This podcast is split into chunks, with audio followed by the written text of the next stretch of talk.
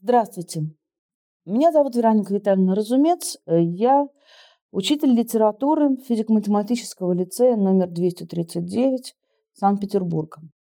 Мы назвали наш курс «Литература для взрослых». Надеюсь, мы вас заинтриговали.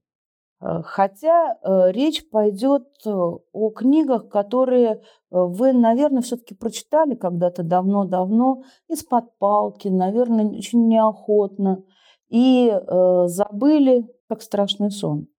А если мы посмотрим на уже давно прочитанные книги глазами не детей, а глазами отцов, они ведь нам откроются совсем с другой стороны.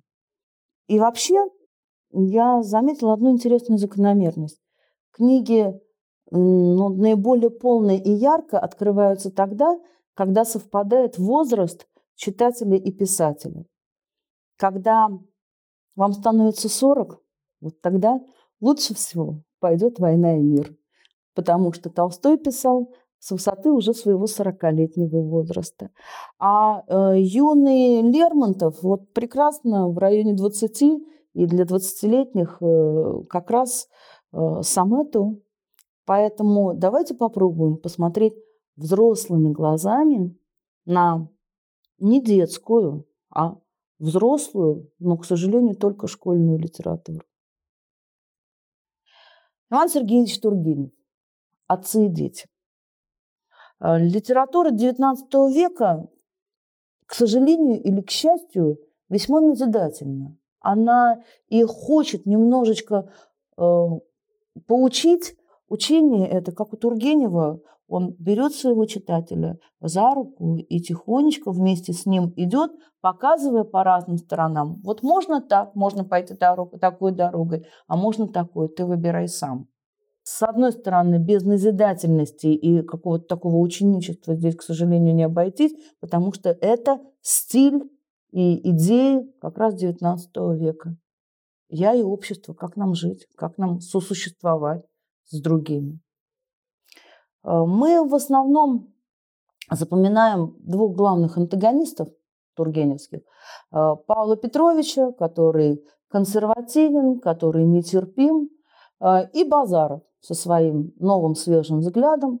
Причем вслед за Тургеневым, конечно, во многом соглашаемся с Базаровым, а Павла Петровича э, списываем уже в старики, хотя ему всего 45 лет. Э, я хочу вам предложить сегодня обратить внимание на совершенно другого героя, который обычно остается в тени потому что он не так э, ярок, он не носит свои э, э, он не носит балахоны, он не ведет себя вызывающе, он ни с кем не дерется на дуэль. Я говорю о Николае Петровиче Кирсанове. И не только потому, что Тургенев считал, что он его списал с себя. Нам интересно, наверное, не это. В названии уже заявлено противостояние отцы и дети. И мы запоминаем эту книгу как книгу вражду. А э, я сейчас думаю, что это наоборот поиск компромисса, поиск возможности уживаться вместе и гармонично отцам и детям. И э, персонаж, которому это удается, это как раз Николай Петрович Кирсанов. Знакомимся мы, как ни странно, с э, Николаем Петровичем, пока он ждет своего взрослого, закончившего университет Аркадия, э, но не, с, не со знакомства мы начинаем, не с истории его жизни, а с его слуги. Мы еще даже не знаем, как зовут самого героя, но мы уже знаем, что у него очень странный слуга. А, слуга, в котором все, и бирюзовая сережка в ухе, и напомаженные разноцветные волосы, все выдавало человека новейшего, усовершенствованного. даже сейчас человека с э, бирюзовой сережкой в ухе и с разноцветными волосами мы из толпы увидим сразу. А здесь слуга э, у барина, он ему, значит, позволяет таким быть. И первая черта, которую мы узнаем в Николае Петровиче, это терпимость. Сам выбирая свою дорогу, он позволяет людям, которые рядом, быть такими, какими они хотят. Николай Петрович Персанов – это тот персонаж, который дожил до счастья, который заслужил это счастье. Но дается оно ему совсем не сразу. Чего мы хотим от литературы, когда мы берем книжку, когда нам грустно и тяжело? Э, мы хотим подсказки, мы хотим совета, мы хотим быть немножечко счастливее. И э, я думаю, что Тургенев как раз предлагает свою формулу счастья. Э, давайте попробуем понять, из чего она состоит. Итак, формула счастья по Тургеневу, которую пытается выстроить Николай Кирсанов. Основополагающее – это, конечно, свой путь. Очень сложно выбрать свой путь, он смог это сделать. Э, да, так звезды сложились, что он э, э, ногу подвернул, поэтому военная карьера, которую ему готовил отец, не состоялась, но он у нее очень хотел. Он хотел пойти своим путем, поэтому он заканчивает университет, и понятно, что это его выбор. А, но самый главный выбор, который он делает, это 19 век, он вдруг влюбляется. Влюбляется а, в барышню, которая не устраивает его родителей, а, которая дочь обыкновенного чиновника, а он сын генерала. Поэтому о любви по расчету здесь речь не идет. А, но, тем не менее, его выбор осознанный, и а, он на нем настаивает, поэтому он, вопреки принятому в XIX веке а, закону, женится по любви. И это основа его счастливой жизни. Десять лет абсолютного счастья. Они жили действительно счастливо, не только потому, что играли в четыре руки и все время проводили вместе. Они еще и читали вместе книги. Это не значит, что одну книжку держит один, а второй заглядывает через плечо. Нет. Читать вместе – это значит, э, прочитанные книги потом обсуждаются, что-то переживается, с чем-то соглашаются. Это становится темой для разговора, а слова ведь они нас подталкивают вперед. Поэтому Николай Петрович в этой счастливой своей жизни знал, что такое искусство жить вдвоем. Это жить э, вместе, думать, вместе сопереживать. У них внутренняя жизнь вместе. А потом его жена умирает, и это страшное для него переживание. Тургенев а, не говорит красивых слов о любви, он просто сказал, что от горя Николай Петрович посидел. И мы понимаем, насколько ему было тяжело. И единственное, что его э, спасло в такой ситуации, это наличие Аркадия. И он э, живет не совсем жизнью Аркадия, но он живет общей жизнью. Он интересуется э, тем, что захватывает его сына. Он знакомится э, с его друзьями. Он не ведет светскую жизнь, которую вели его родители в провинции или его брат. Э, у них действительно, опять же, общая э, жизнь.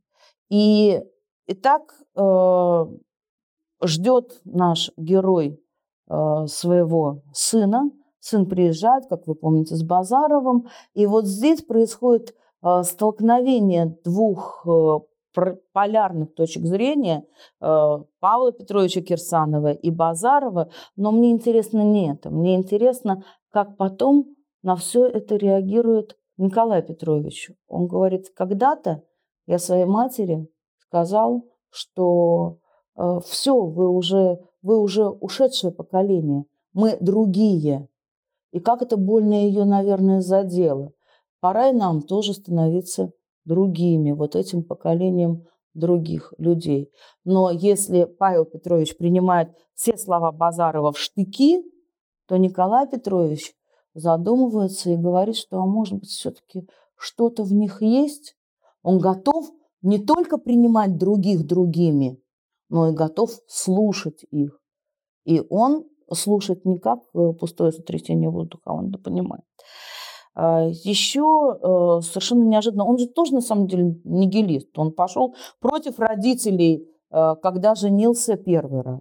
А, но и второй раз его избранница Фенечка абсолютно простая девушка, и Николай Петрович не знает даже, как сказать брату о том, что у него есть сын, и он, конечно, хочет жениться, он хочет строить нормальную семью с Венечкой, но он здесь идет и против принятых э, норм, и отчасти против консервативного брата.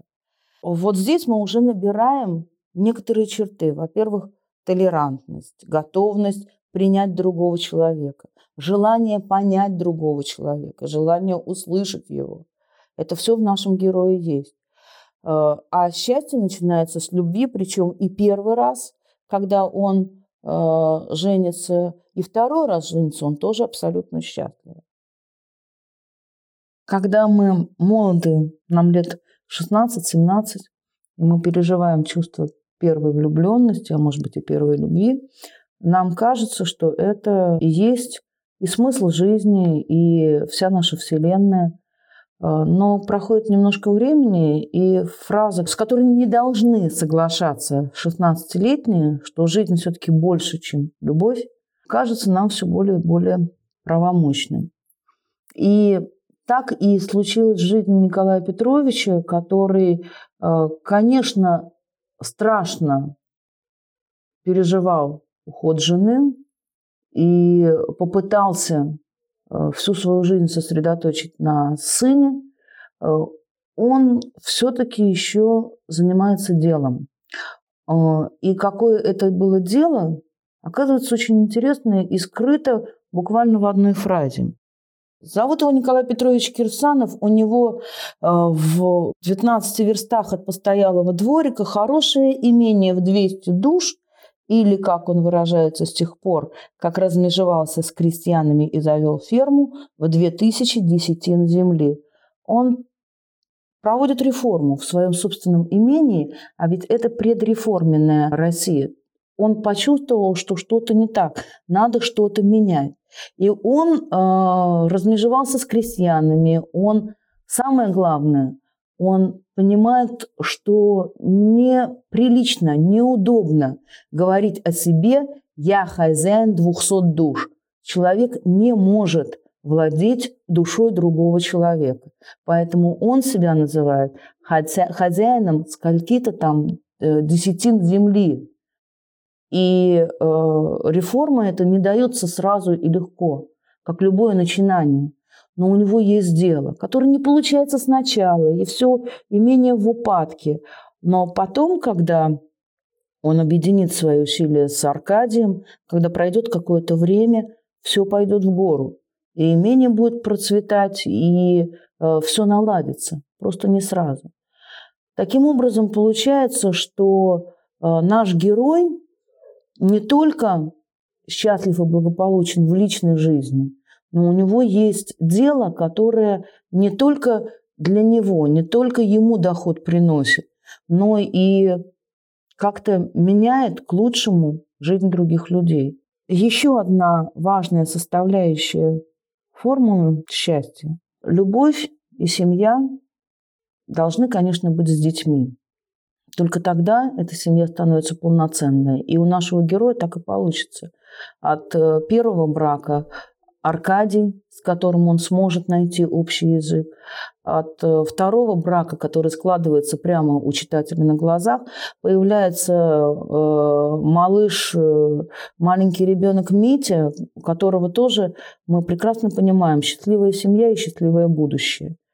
Э, наверное, не случайно Тургенев, который э, сам так болезненно переживал отсутствие семьи в своей жизни, своего героя наверное, немножко идеального в его глазах, э, наделил двумя счастливыми семьями, и обе эти семьи с детьми.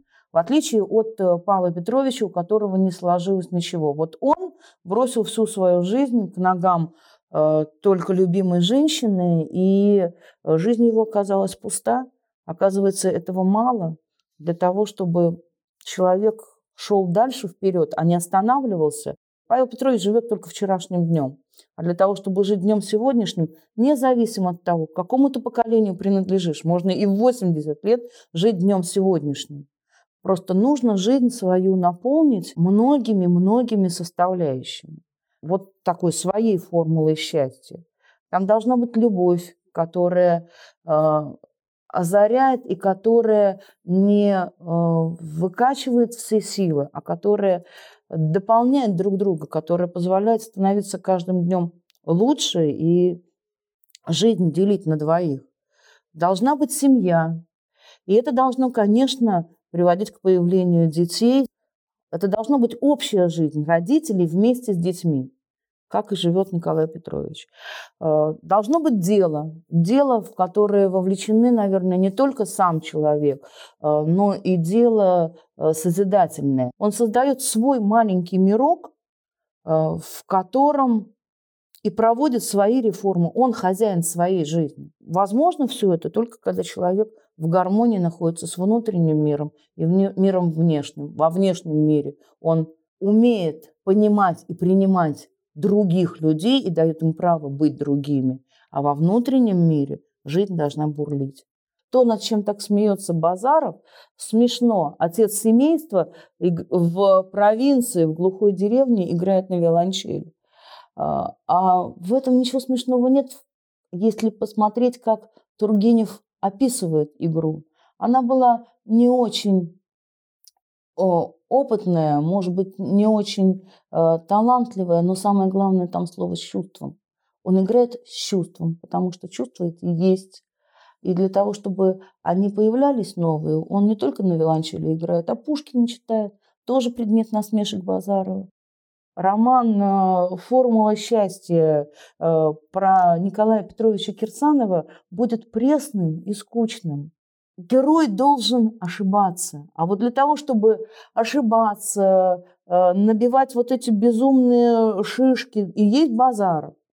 Вот на его примере он яркий, он многогранный, он не пустой. И его антипод Павел Петрович. И вот здесь я хотела бы обратить внимание, почему Тургенев хорошо читается. Он очень хорошо относится к своему читателю. Он считает его умным и тонким человеком. Поэтому то, что иногда не понимают э, его герои, написано так, что читатель чувствует, что он-то понимает. Э, как не понимает Базаров, почему он так конфузится и стесняется в присутствии красивой и умной женщины Анны Сергеевны Одинцовой. А читатель понимает.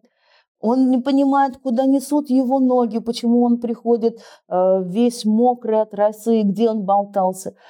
Потому что чувство переполняет, а читатель понимает. Поэтому эта книга действительно для умного и тонкого читателя. А сколько здесь недосказанностей, которые цепляют и заставляют дальше думать. Тургенев не знал, что делать со своим героем. Поэтому он с ним так жестоко разделался. Но Тургенев-то пишет это, э, не зная еще, как будет развиваться дальнейшая история России, насколько э, значительными окажутся вот эти только-только появившиеся нигилисты, что это приведет и к революции, и ко всему остальному. А мне кажется очень интересным хотя бы подумать, что было бы с Базаровым, доживи он до возраста отцов. Вот представить себе 45-летнего Базарова. Станет ли он таким, как э, старики, в кавычках, конечно, Кирсановы? Или изменится под влиянием таких обстоятельств?